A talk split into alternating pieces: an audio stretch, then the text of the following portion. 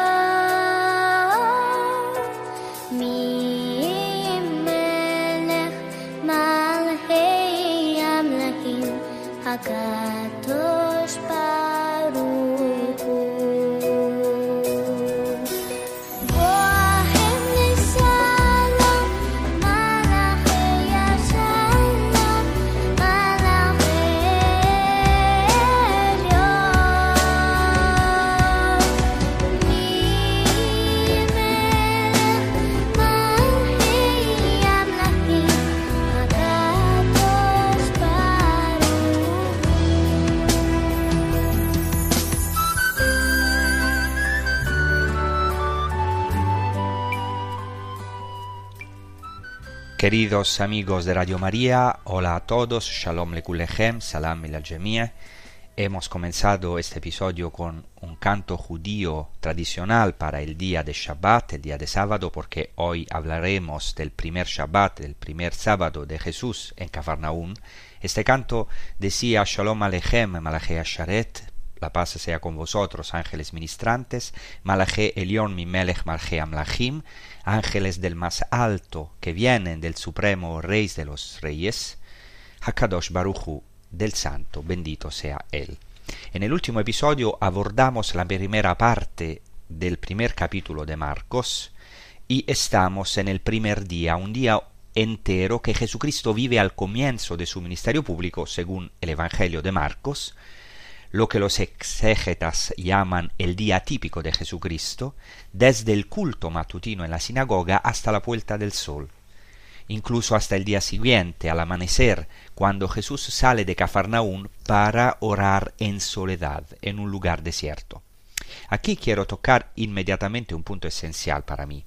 No se trata de un día cualquiera, no solo de un día típico, como dicen los comentarios, sino que este primer día es un Shabbat, un sábado, y según el Evangelio de Lucas, Jesús comienza su ministerio en Nazaret, en la sinagoga justamente en Shabbat, y el evangelista Marcos presenta el ministerio público de Jesús en Cafarnaún precisamente en Shabbat, en el día de sábado, y siempre en la sinagoga.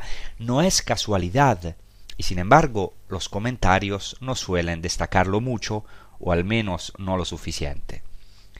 El de Marcos es un evangelio maravilloso, como todos los evangelios, aunque es más conciso que los otros, se detiene con gusto en los detalles. Es escrito para paganos, o al menos para una comunidad mixta, pagana y judía, pero sobre todo para un medio helenístico, o al menos sus destinatarios no conocen bien los usos judíos o los términos hebreos, y por eso Marcos es obligado a traducirlos. Pero a pesar de ello, hoy se redescubre el trasfondo judío del Evangelio de Marcos. Marcos era judío. Sabe- sabemos que, según la tradición, participó en el primer viaje misionero de San Pablo y luego fue compañero de San Pedro en su predicación. Probablemente es un evangelio escrito en Roma o para los cristianos de Roma, pero lo que quiero subrayar hoy es la importancia de este trasfondo judío de Marcos, además, por supuesto, del trasfondo griego helenístico. Así que no es casualidad que este primer día que vive Jesucristo es un sábado, un Shabbat. Sabemos que el sábado, según el libro del Génesis, fue la culminación de la creación. Después de crear todas las cosas, Dios descansó el séptimo día. Por eso el séptimo día es la culminación de la creación de Dios, el descanso. Shabbat quiere, quiere decir descansar, descanso. Jesús también viene a establecer una nueva creación. Dios, que es el creador, ahora se hace carne en Jesucristo, y Jesucristo retoma la creación, por así decirlo, donde la dejó, o mejor dicho, establece una nueva creación después del drama del pecado y de la historia. Jesucristo es el mismo, el primogénito de la nueva creación, y viene a darnos una vida nueva. El Shabbat es, de hecho, según los judíos, el memorial de la creación. Recuerda esta maravilla que es todo el cosmos, tan estupendo y armonioso, tal como había salido de las manos de Dios antes del pecado del hombre. Además de ser el memorial de la creación, el Shabbat es también el memorial de la liberación de Egipto. Por eso a los judíos se les ordena santificar el día de Shabbat, porque todo judío debe recordar que ha sido liberado de Egipto, que ya no es esclavo, no es esclavo del faraón, ni del trabajo, ni de la obra de sus manos. Por eso el día de Shabbat es tiempo de Dios, un tiempo que es ya un anticipo del Edén, de la nueva creación, de la libertad verdadera. El hombre es libre. Hay una población judía del norte de Etiopía, los Falasha, que dicen que el salvador de los judíos es el Shabbat. Sabemos que esta palabra se cumple plenamente en el Mesías. Esta no es sustitución, pero sí el Mesías mismo es el Shabbat, el reino de los cielos. Porque el Shabbat para los judíos es un anticipo del Edén. Es ya tener este perfume del Edén dentro de uno mismo. Es ya un anticipo del descanso eterno. Es ya entrar en el tiempo de Dios, en el tiempo santo. Sabemos que Jesucristo, como dicen los padres de la Iglesia, ha realizado la realidad del Shabbat. Él es nuestro descanso. Él mismo dice, venid a mí todos los que estáis fatigados y agobiados, y yo os daré descanso. Después de la curación del endemoniado en la sinagoga, que comenté en el último episodio, Jesús va de la sinagoga a la casa, la casa de Simón Pedro.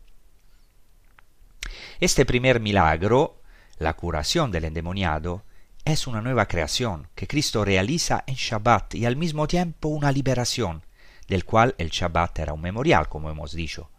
Por eso no es casualidad que el primer milagro del Evangelio de Marcos sea la curación de un endemoniado. El demoniado, el demonio, el verdadero faraón de nuestra vida es el demonio que esclaviza al hombre. Así continúa el Evangelio de Marcos, estamos al primer capítulo desde el versículo 29. Enseguida salieron de la sinagoga y entraron en casa de Simón y Andrés con Santiago y Juan. La suegra de Simón estaba en cama con fiebre y enseguida le hablaron de ella. Se acercó a ella y la hizo levantarse cogiéndola de la mano. La fiebre la abandonó y ella le se sirvió. Como ya comenté la última vez, hay un adverbio muy importante en este primer capítulo del Evangelio de Marcos, que es el adverbio enseguida, inmediatamente, que es muy repetido en el primer capítulo, en griego se dice eusius. Es como si Jesús tuviera prisa, todo sucede enseguida, inmediatamente. Claro que es también un lenguaje vivo del evangelista, pero al mismo tiempo muestra el celo de Jesucristo, la prisa de Dios que bajó del cielo para salvar el hombre, su celo, para entrar en la vida del hombre el día de Shabbat, para entrar en la sinagoga, en la liturgia del pueblo judío, para salvar a este hombre que estaba poseído y ahora para entrar en la casa del hombre, es decir, en la casa de todos nosotros, porque en Simón Pedro y en su suegra estamos todos resumidos por así decirlo, Jesucristo inmediatamente sale de la sinagoga y entra en una casa. Ese es un primer objetivo de Jesucristo, por así decirlo, o lo que le anima entrar en comunión de vida con Pedro y su hermano Andrés. Entrar en la casa del hombre, la familia humana, allí donde Jesucristo vivirá. Y así, en comunión de vida con Cristo, Pedro y Andrés verán su gloria tendrán esta inmensa gracia de abrir su puerta a Cristo, de acoger en su casa a Cristo como un don gratuito, acoger al Mesías esperado por Israel, el Hijo de Dios. Aunque, como sabemos, muchas veces no lo entenderán, Jesucristo, como hace en nuestra vida, les desplazará, desbaratará sus esquemas, pero si la salvación entra en su casa, podemos decir de estos eh, primeros discípulos de la suegra de Pedro, lo que Jesucristo dice a Saqueo, hoy ha entrado la salvación en esta casa. Aquí hay este inmediatamente, este hoy de la salvación que vale también para nosotros. Hoy, inmediatamente, Jesucristo, desde la sinagoga, desde el culto, quiere entrar en nuestra casa. Todo el culto, toda la liturgia tiene una finalidad, entrar en la casa, en lo más íntimo del hombre, entrar en nuestra vida, vida cotidiana, en nuestra existencia concreta. Es muy hermoso este paso de la sinagoga al hogar. Tiene un significado muy profundo. Y ahora eh, vamos a rezar, a meditar sobre estas palabras con un salmo ejecutado y compuesto por Kiko Argüello, que es como la sierva anhela, es el Salmo 41, donde precisamente ahí se manifiesta este anhelo, como la sierva anhela, el anhelo a Dios. Y también hay un versículo maravilloso que dice, espera en Dios, que volverás a alabarlo, como esta mujer, como la suegra de Pedro, que espera la salvación, anhela la salvación, que finalmente entra en su casa.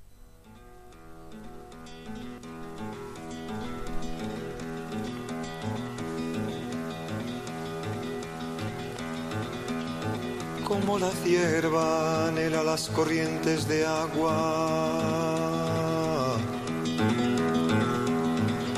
Así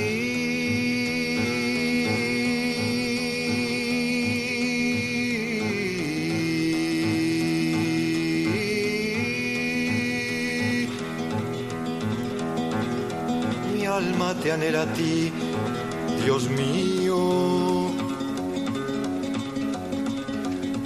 Mi alma tiene sed de Dios, del Dios vivo. ¿Cuándo podré ver el rostro de Dios?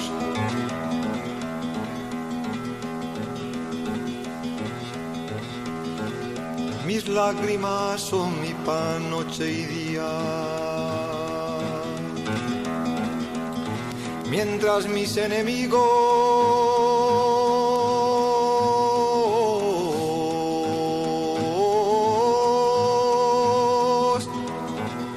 me dicen todo el día, ¿dónde está tu Dios?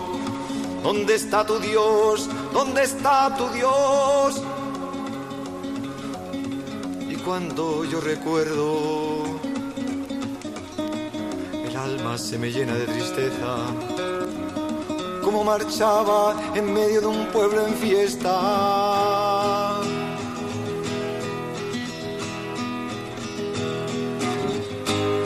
Porque te abates, alma mía, porque tú gimes dentro de mí.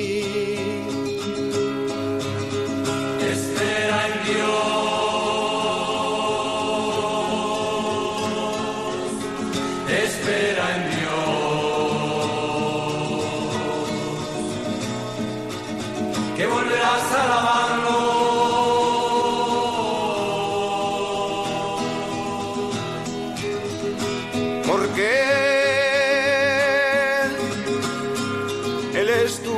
tu salvación.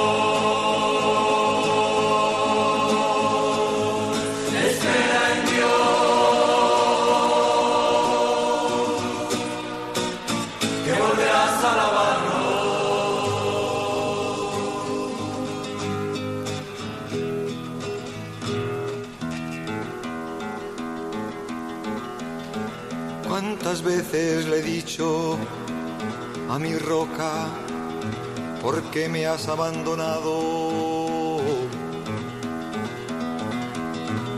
¿Por qué?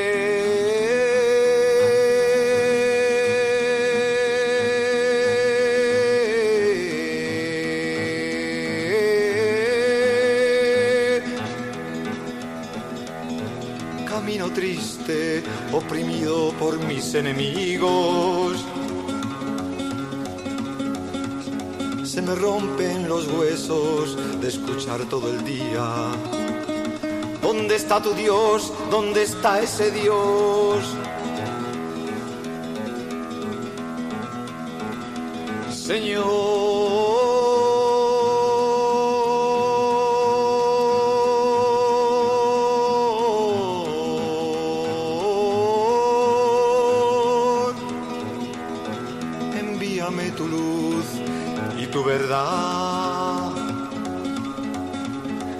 me guíen hasta tu monte santo. Entonces podré cantar un canto de alegría con mi guitarra.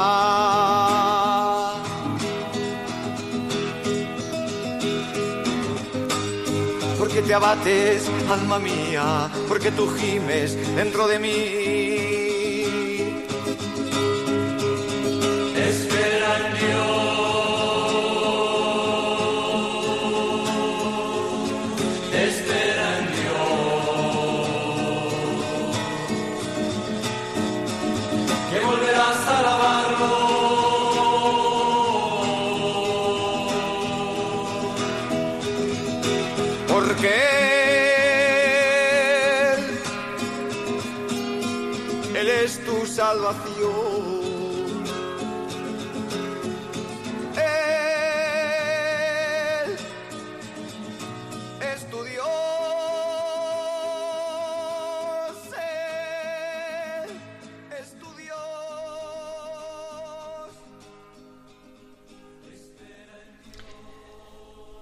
Después de haber escuchado este maravilloso canto, me gustaría ahora elaborar sobre lo que significa para un judío en el día de reposo, en el día de Shabbat, salir de la sinagoga e ir a su casa, porque muchos de nosotros, de los oyentes, creo que la mayoría de los oyentes no están familiarizados con la práctica judía. En primer lugar, hay que recordar que en el sábado, desde muy antiguo, los judíos no podían viajar o desplazarse por medios de locomoción. Hoy, por ejemplo, no pueden coger un coche, ni en la época de Jesús podían coger un caballo, un carro, ni podían caminar más de una cierta distancia, por lo que todo el día de reposo se vivía en la sinagoga y sobre todo en la casa. Es como una liturgia doméstica. Y luego, incluso hoy, se permite dar un pequeño paseo para descansar, pero solamente una distancia, como hemos dicho. Pero sobre todo al final de la liturgia sinagogal, al salir de la sinagoga, hay algunas costumbres muy interesantes que los judíos siguen haciendo hoy en día. Al salir de la liturgia sinagogal el sábado por la mañana, el judío entra inmediatamente en casa. Lo más espontáneo es que inmediatamente de la sinagoga entra, entran en la casa. También porque hay que saber que la comida del Shabbat después de la liturgia sinagogal era fundamental. La comida tenía que estar bien preparada desde el día anterior, porque los judíos no pueden encender fuegos en el día de Shabbat, no pueden cocinar. Pero la comida del Shabbat tiene que ser especialmente rica, es un día de fiesta, porque el Shabbat, como ya dice la escritura, es un oneg para los judíos, o sea, un deleite, una alegría. Hay que deleitarse en este día, hay que regocijarse en este día. La tradición judía dice que este día es una corona de salvación, un memorial de alegría. En él, dice la tradición judía, en el día de Shabbat, mejor decir en ella, porque en, en, hebreo Shabbat es el único día al femenino porque es la esposa de Israel, en ella, en, el, en, el, en la Shabbat, podemos decir, se regocijó Abraham. Los padres se regocijaron en el día de Shabbat y todos deben regocijarse en, este, en esta alegría del Shabbat. Entonces la comida después de la liturgia sinagogal del sábado, la comida de la mañana juega un papel muy importante, el almuerzo. Cuando el judío vuelve de la sinagoga, antes de este banquete, entra en la casa e inmediatamente bendice a los niños. El padre bendice a los niños y pone sus manos sobre las cabezas de los niños y los bendice uno por uno, como ya habían hecho los patriarcas al recitar la bendición sacerdotal en el libro de los números, que el Señor te bendiga, haga resplandecer su rostro sobre ti y te conceda la paz. Esta es la fórmula de la bendición sacerdotal utilizada por los padres en el día de Shabbat por la mañana. Es decir, según los judíos, el padre es como un sacerdote en su casa, el padre y la madre claramente. Hay como una liturgia doméstica. Y ya según la tradición judía, la casa es como un templo doméstico. Por ejemplo, Filón de Alejandría dice que en el Pesaj, o sea, en la fiesta de Pascua, la casa tiene que ser, resplandecer como el templo de Jerusalén. No solo el papel del padre, del hombre es importante, sino también el papel de la mujer, de la madre. Y aquí tenemos a una mujer. La mujer es muy importante en el día de Shabbat, ya lo he dicho en otros episodios, porque tiene que encender las velas del Shabbat al comienzo del Shabbat y ella solamente. Porque como la mujer quitó la luz del mundo a través del pecado, junto con Adán, pero fue ocasión de pecado, ella tendrá que llevar la luz al mundo, o sea, la luz del Mesías, porque será la mujer, claramente, la madre del Mesías.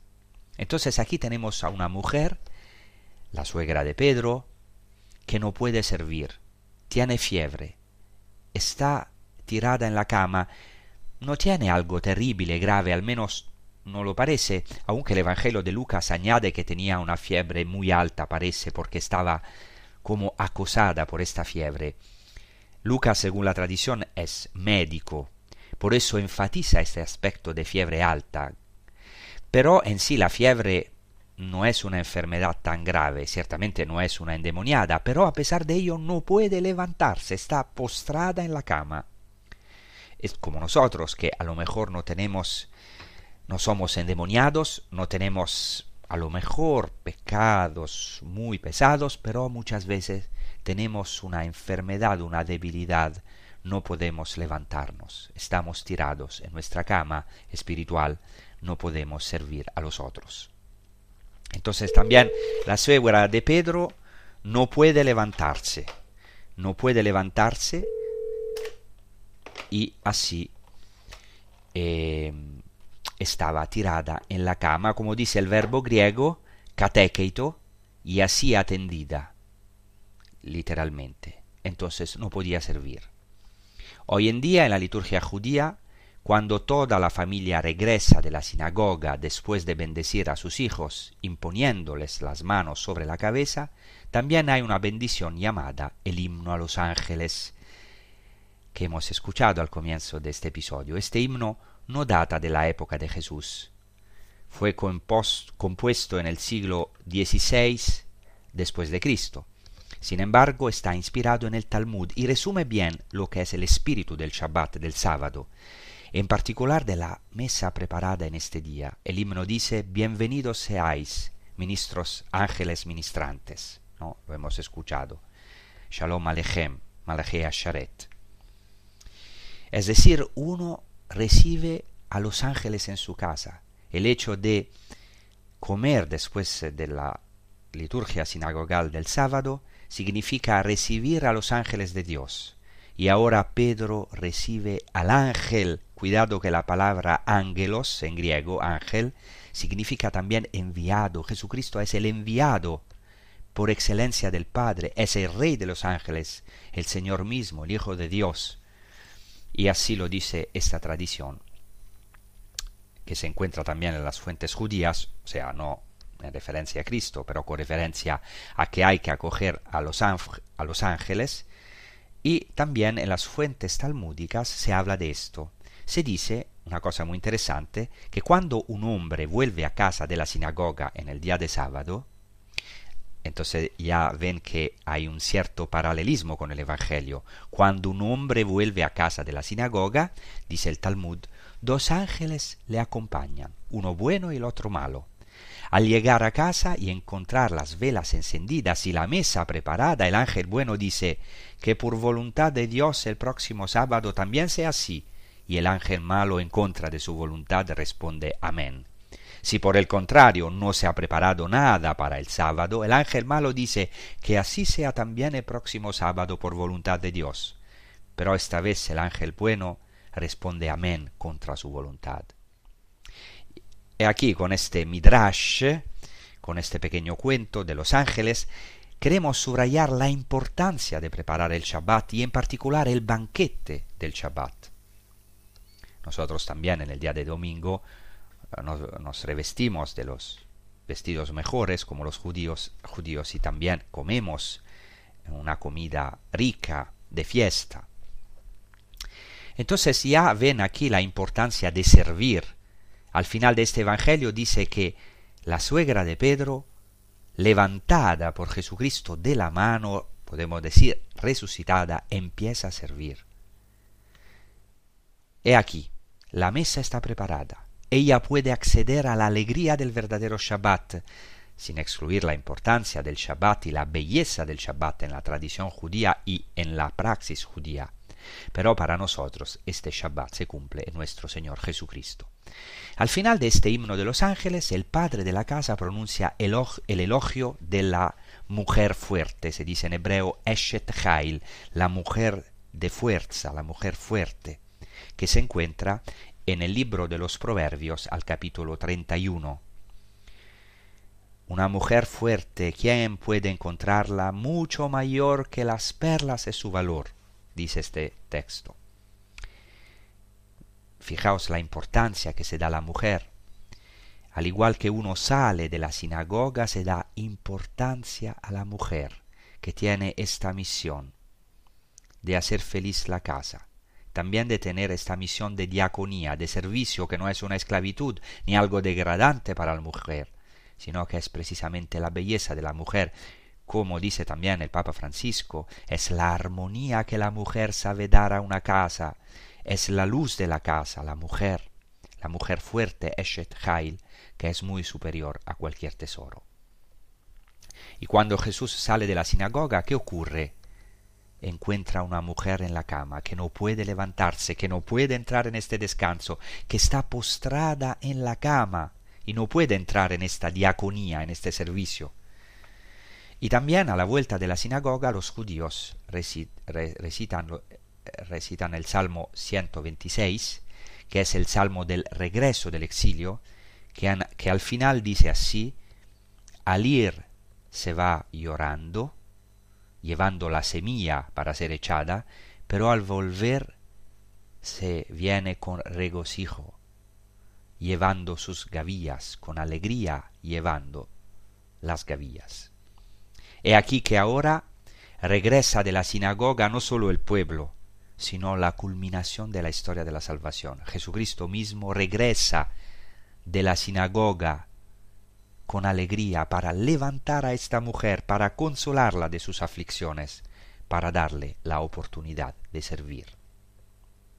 Entonces ahora vamos a rezar, a meditar sobre estas palabras con una oración para todos los enfermos, todos los que están tirados en una cama, sufriendo o enfermos, eh, que quiero aquí eh, claramente mencionar, rezamos especialmente por ellos, para que encuentren descanso en el Señor, en su amor, con este canto que, que dice, que grita, es como una oración, Ten piedad, Señor, de los humildes, y a los caídos levanta hasta el lecho del enfermo, acerca tu mano santa.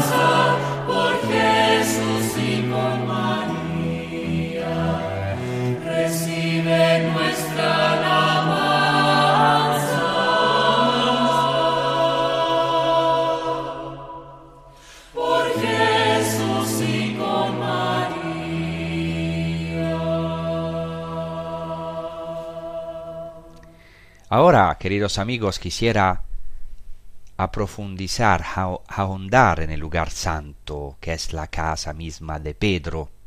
Jesús, no por casualidad, junto con los cuatro primeros apóstoles, Simón, Andrés, Santiago y Juan, desde la sinagoga entra inmediatamente en la casa de Simón y Andrés. Esta maravillosa casa es uno de los descubrimientos arqueológicos del siglo XX más importantes. Hoy tenemos una gran gracia. Todo esto, por supuesto, gracias a Dios, pero también al trabajo incansable de los padres franciscanos que realizaron las excavaciones en Cafarnaún. Hoy los que han peregrinado a Cafarnaún han visto cómo este lugar es cuidado por los padres franciscanos. Quienes excavaron Cafarnaún, hay franciscanos que han dedicado y dedican toda su vida con gran pasión. Yo tuve la gracia de poder conocer a varios arqueólogos franciscanos, también al padre Lofreda. Esperemos que Dios no- no- nos lo conceda por muchos años, que junto con el padre Corvo, que ha pasado al padre y está enterrado precisamente en Cafarnaún, redescubrió la casa de Pedro, la casa del siglo I. Excavaron la basílica bizantina. En 1968 Dios nos concedió esta gracia, poder redescubrir esta casa, este lugar santo que los primeros cristianos habían venerado. Estamos seguros que en la época bizantina e incluso después había sido visitado por los peregrinos, pero que desde aproximadamente en el siglo VII, puede, puede ser 638, después de la conquista islámica, había sido olvidado hasta el siglo XX. Y hoy, hoy podemos ver la casa del príncipe de los apóstoles, la casa de Pedro, la casa donde vivió Jesús como itinerante y desde allí predicó en todos los pueblos y las ciudades de Galilea y hasta Jerusalén y los territorios de Tiro y Sidón. Y la Decápolis era un lugar estratégico, era el centro de evangelización de Jesucristo quiero destacar la maravilla de esta casa, que se encuentra justo enfrente de la sinagoga. Y en esta misma vemos la, co la, coincidencia con los datos del Evangelio. Y enseguida, saliendo de la sinagoga, llegaron a casa de Simón y Andrés con Santiago y Juan. Y esta misma casa está situada entre la sinagoga y el lago de Galilea, prácticamente con vistas al lago de Galilea. No es casualidad que fuera la casa de unos pescadores. Aún hoy se pueden ver los restos de los muros de esta casa e incluso se puede ver, fijaos, el umbral de la puerta. Y en la continuación de este Evangelio de Marcos se dice que toda la ciudad de Cafarnaún, todos los enfermos, se reunieron ante la puerta al atardecer, al final del Shabbat. Hablaremos de esto la próxima vez si Dios quiere. Así que esta puerta ha sido venerada desde la antigüedad Hoy tenemos la certeza de que esta casa fue efectivamente la casa de Pedro, porque tenemos una admirable conjunción de pruebas arqueológicas y de testimonios literarios. Efectivamente se han encontrado restos del siglo I, lámparas de aceite bizantinas y otros restos importantes y también graffiti en el yeso de la llamada ínsula sacra, es decir, la zona sagrada venerada se han encontrado invocaciones a Jesucristo, a Pedro, un Kyrie eleison, Señor ten piedad, inscripciones en varios idiomas, señal de que esta casa fue venerada por varios peregrinos desde la antigüedad. Pero sobre todo tenemos el testimonio de una peregrina española, Egeria o Eteria, que visitó Cafarnaún entre los años 381 y 384 y dijo una frase muy importante que escribió Se la voy a leer en latín y luego se la traduciré. In Cafarnaum autem ex domo apostolorum principis ecclesia facta est, cui parietes usque odie itastant, sicut fuerunt. Haré una traducción literal. En Cafarnaum, de la casa del príncipe de los apóstoles se hizo una iglesia cuyos muros permanecen hoy como fueron. ¿Qué significa? En primer lugar, Egeria nos dice que estuvo en Cafarnaún, que vio la casa del príncipe de los apóstoles, es decir, Pedro, que vio que esa casa estaba transformada en iglesia, por lo tanto era un lugar de culto, de liturgia cristiana, pero añade un detalle fundamental, nos dice que las paredes de esta casa son hoy, o sea, su tiempo, como eran antes. Es decir, la peregrina española vio las paredes de piedra basáltica negra de la casa, como las vemos hoy, y nos dice que esa iglesia era una domus ecclesiae, era una casa, porque habían conservado las paredes de la casa. Esta domus, esta casa de Pedro se había transformado en una domus ecclesiae, la casa, una casa de la iglesia, como hacían los primeros cristianos, como sabemos, la basílica, la iglesia, comenzó a como edificio comenzó a partir del siglo IV eh, como lugar de la asamblea litúrgica. Pero antes la gente, o sea, los cristianos, se reunían en la Domus Ecclesiae, en las casas. Conocemos también el testimonio posterior de otro peregrino a Tierra Santa, que es el anónimo de Piacenza. Él visita Tierra Santa en el año 570, es decir, casi 200 años después de Egeria, y dice, llegamos a Cafarnaún. Entonces también el anónimo de Piacenza tuvo la gracia de ir a Cafarnaún. Entonces dice literalmente llegamos a Cafarnaún, a la casa del bienaventurado Pedro, que ahora es una basílica. Ese es un detalle fundamental. En este año, casi al final del siglo VI, Sabemos que esta casa era ya transformada en basílica. Y de hecho hoy podemos ver claramente los muros octagonales de la basílica, bellísimos, sobre la casa de Pedro.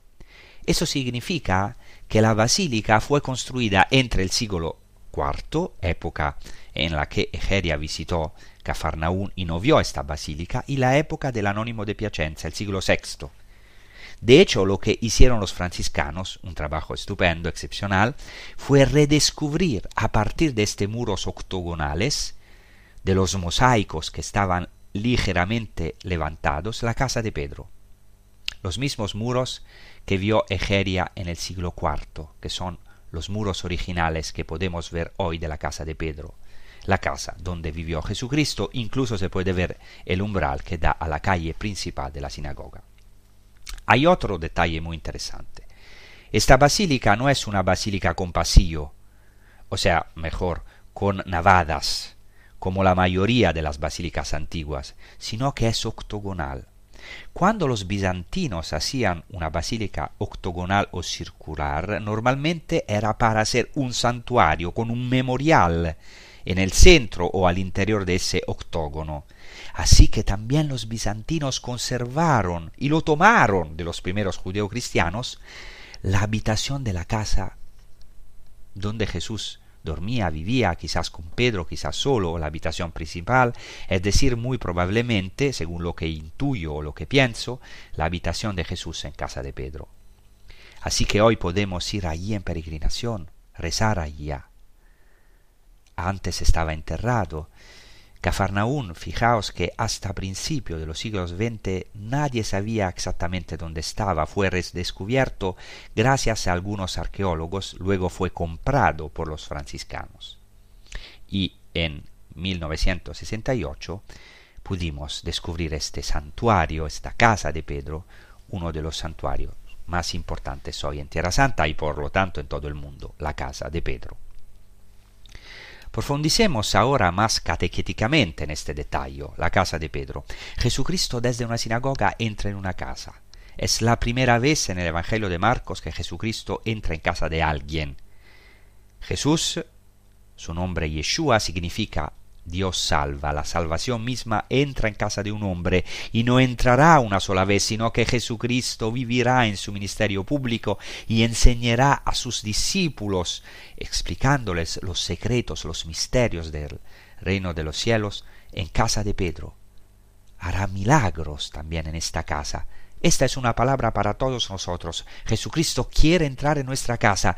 Tal vez algunos de nosotros hemos tenido la gracia de acoger profetas, como me pasó a mí en mi casa, que ha sido salvada porque milagrosamente hemos acogido profetas. La palabra de Dios dice, practicad la hospitalidad. Muchos han acogido ángeles sin saberlo. Y aquí hemos dicho que después de la sinagoga volvemos a casa con ángeles. Los judíos vuelven a casa con ángeles. Podemos también nosotros acoger ángeles en nuestra casa, en nuestra vida. Dice Jesucristo, el que acoge a un profeta como profeta tendrá la recompensa del profeta, o sea, él también será profeta. A través de los profetas que Dios nos envía, acogemos al mismo Jesucristo. Jesucristo quiere entrar en nuestra casa, vivir con nosotros, comer con nosotros, dormir con nosotros. Dice Jesucristo, si alguien me abre la puerta, cenaré con él y él conmigo, experimentará esta maravilla de la comunión conmigo.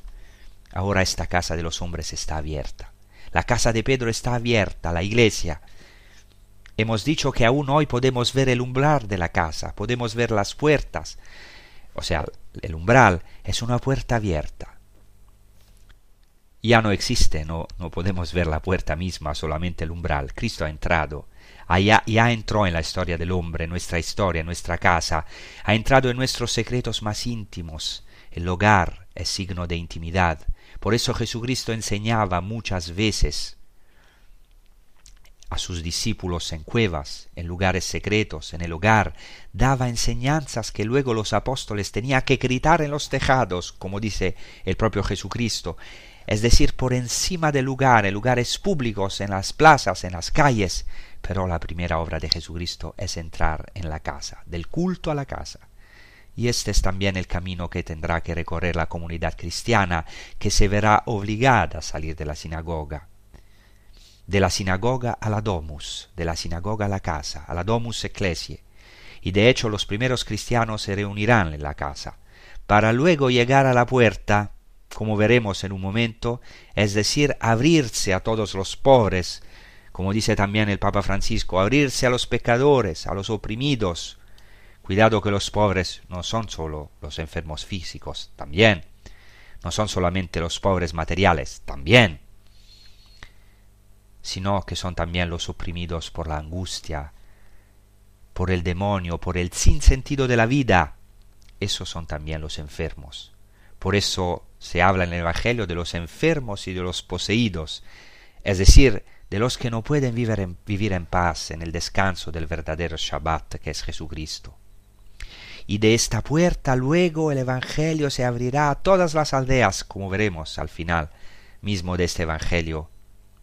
Pasará a la misión universal de la Iglesia, de la sinagoga a la domus ecclesia, a la, casa, de la casa al mundo entero, a los pobres, a los oprimidos, a los pecadores, y luego a todas las aldeas, a todas las naciones, ad gentes.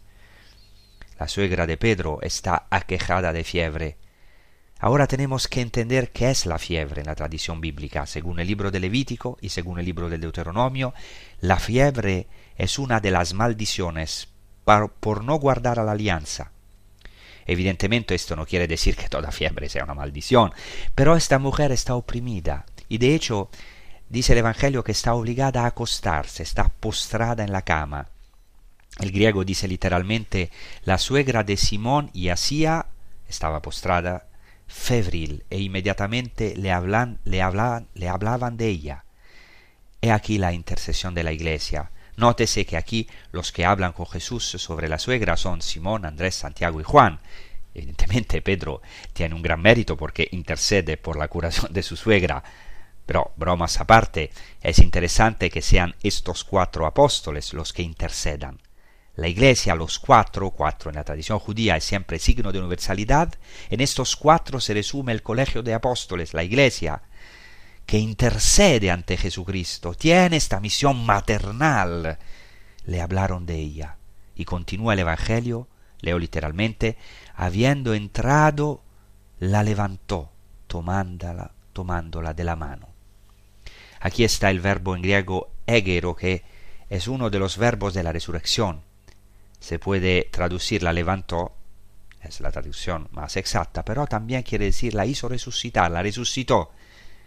Aquí Jesucristo viene a realizar este signo también en nuestra vida para elevarnos, para resucitarnos, tal vez no de enfermedades graves, tal vez hay alguien entre nosotros que no tiene enfermedades espirituales graves, pero tal vez tiene una fiebre que no le permite seguir adelante en la vida, que no le permite servir a Dios como quisiera. Yo el primero, que no le permite hacer la voluntad de Dios de verdad, es decir, está debilitado. Cuando uno tiene fiebre, aunque no tenga una enfermedad grave, pero no tiene fuerzas, no quiere hacer nada, es decir, este gran vicio que se apodera de nosotros, que es la pereza, estar debilitados, no tanto físicamente, sino interiormente, no querer levantarnos, ponernos al servicio de los demás, pensar que no vale la pena, al final estar muertos por dentro. Pero aquí viene Jesucristo por nosotros. Entra en nuestra casa, resucita esta mujer, somos todos esta mujer. Esta mujer es también el pueblo judío y luego será la iglesia y toda la humanidad que Cristo resucita de su fiebre.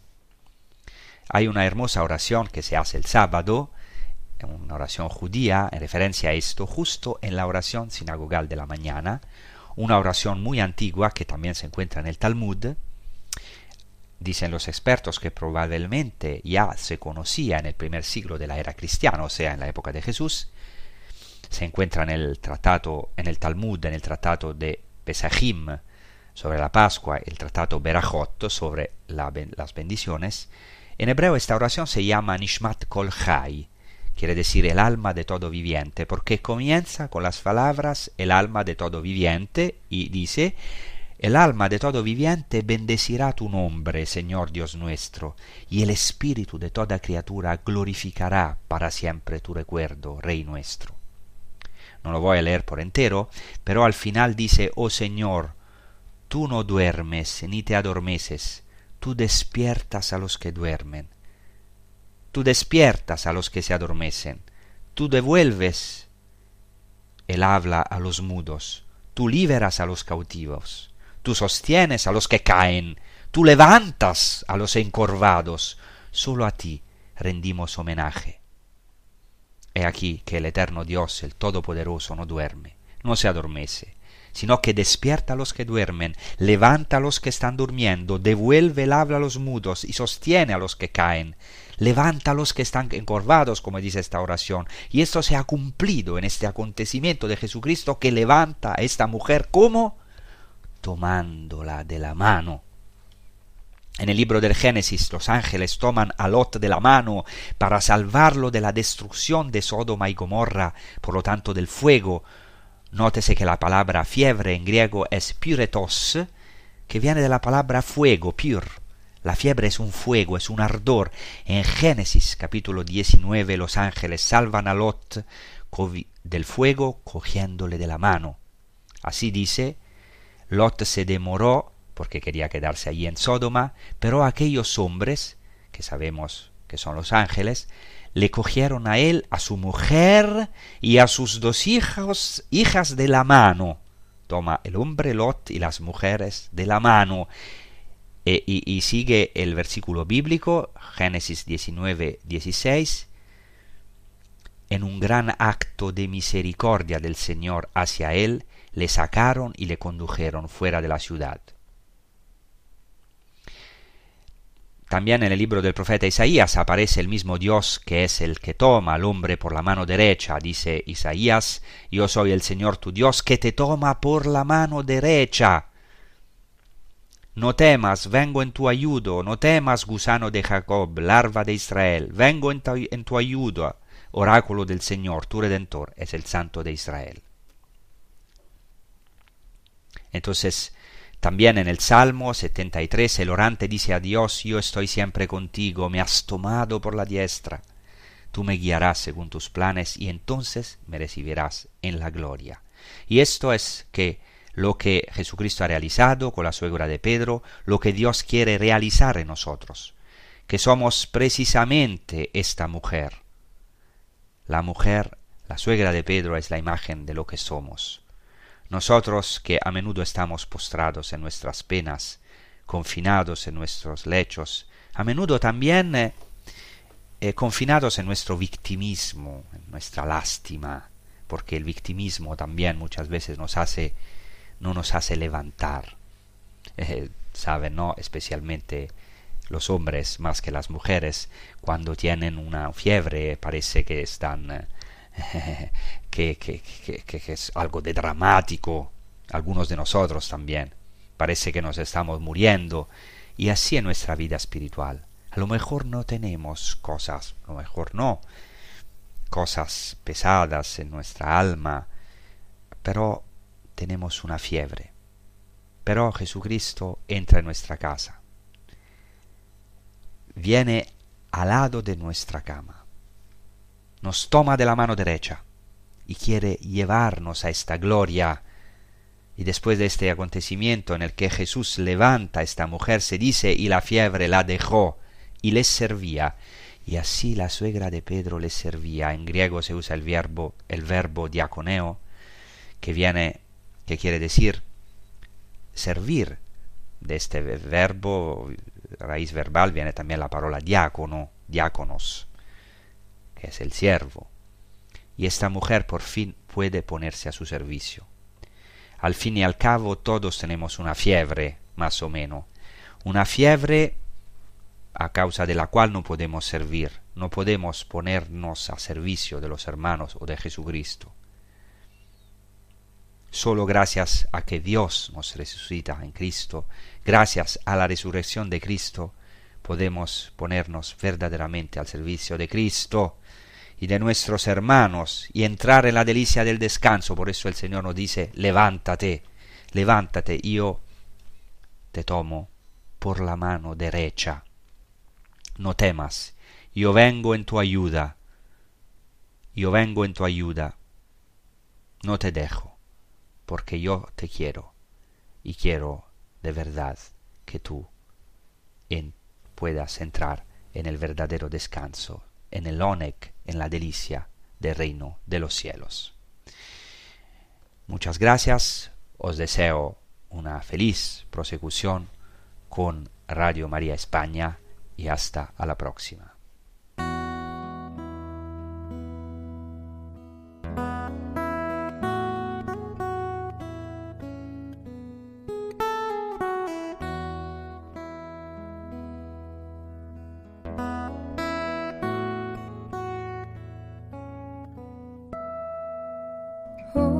Jesús, a tu corazón confío mi necesidad.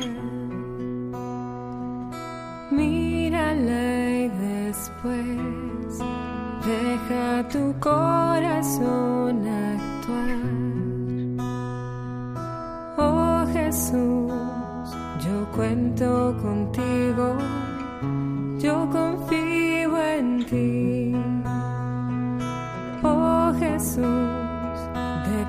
estoy seguro, yo me entrego a ti.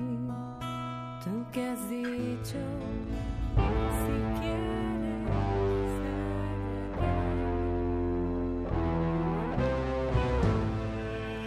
Y así concluye A las fuentes de la fe en Tierra Santa, con el padre Francesco Voltaggio.